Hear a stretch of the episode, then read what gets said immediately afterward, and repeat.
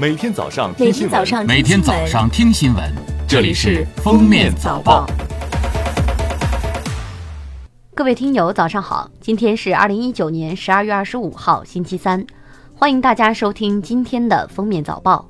来看今日要闻。国务院总理李克强二十四号上午在四川成都与韩国总统文在寅、日本首相安倍晋三共同出席第七届中日韩工商峰会并致辞。根据国务院办公厅近日印发的《关于建立政务服务好差评制度、提高政务服务水平的意见》，二零二零年年底前要全面建成政务服务好差评制度体系，各级政务服务机构。各类政务服务平台全部开展好差评。经国务院批准，国务院关税税则委员会日前发布通知，自二零二零年一月一号起，调整部分商品进口关税。此次调整的进口商品中有新增或降低冻猪肉、冷冻鳄梨、非冷冻橙汁等商品进口暂定税率。二零二零年元旦、春节假期将至。文化和旅游部办公厅日前就做好文化和旅游假日市场有关工作发布通知，要求各级文化和旅游行政部门依法查处不合理低价游、强迫或变相强迫消费等违法违规行为。一场日环食奇观将于明天现身天宇，由于不处在环食带内，我国全境只能看到不同程度的日偏食，越难观测效果越好。日偏食发生在二十六号正午前后，此时阳光较为强烈，建议戴上专门观测太阳的眼镜。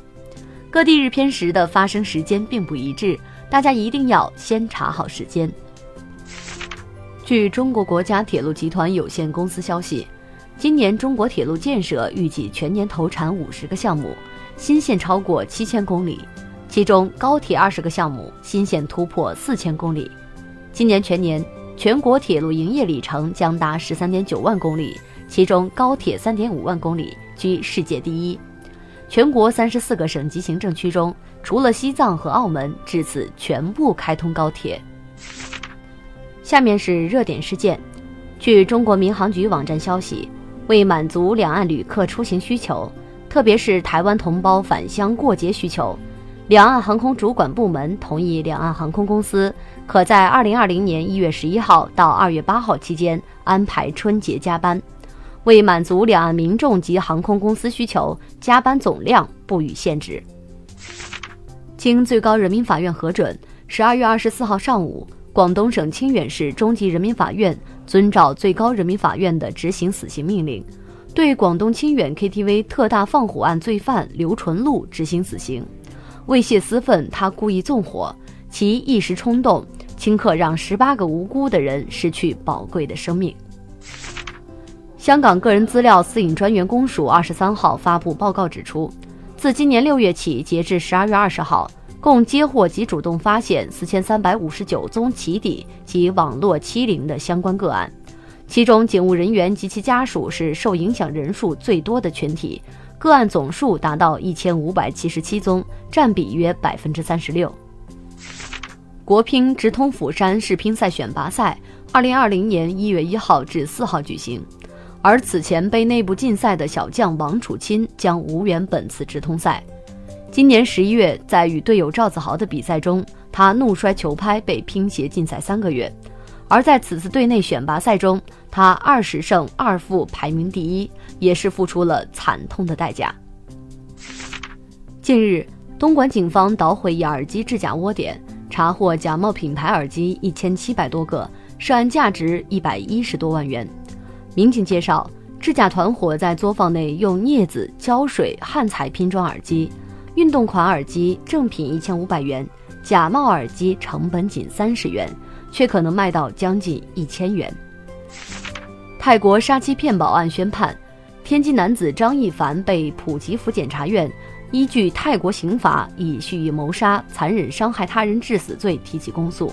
泰国当地时间二十四号上午，判决张某蓄意杀人死刑，但是张某承认杀害受害人，部分获得减刑三分之一刑期，最终的刑期为无期徒刑。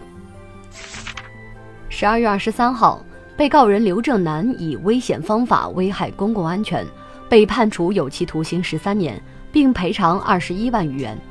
刘在确诊患有癫痫且已发生过交通意外的情况下，仍违反规定驾驶机动车，于今年五月十六号在驾车时发病，造成三人死亡、一人重伤、五人轻伤、两人轻微伤以及车辆、市政交通设施受损的严重后果。下面来听国际新闻。十二月二十号，科学家发表研究报告称，他们在美国纽约州发现世界上最古老森林化石。化石最早由博物馆员工在一处废弃采石场发现，距今约有三点八五亿年历史，比恐龙的出现都还要早一点四亿年。科学家推出森林毁于洪水，树根间还能找到鱼类化石。据 NBC 十二月二十号报道。美国北卡罗来纳州三十五岁男子乔舒亚·汉纳克勒被指控以眼药水中的成分毒害妻子史黛西。史黛西的母亲称，乔舒亚在婚内出轨，杀死妻子是为了骗取保险。乔舒亚在妻子死后得到了二十五万美元的人寿保险赔付。波音公司星际客机在未能抵达国际空间站后，于二十二号返回地球，并成功降落在新墨西哥州。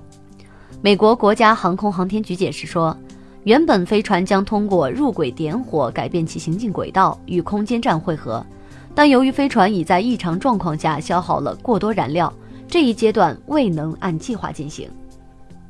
感谢收听今天的封面早报，明天再见。本节目由喜马拉雅和封面新闻联合播出。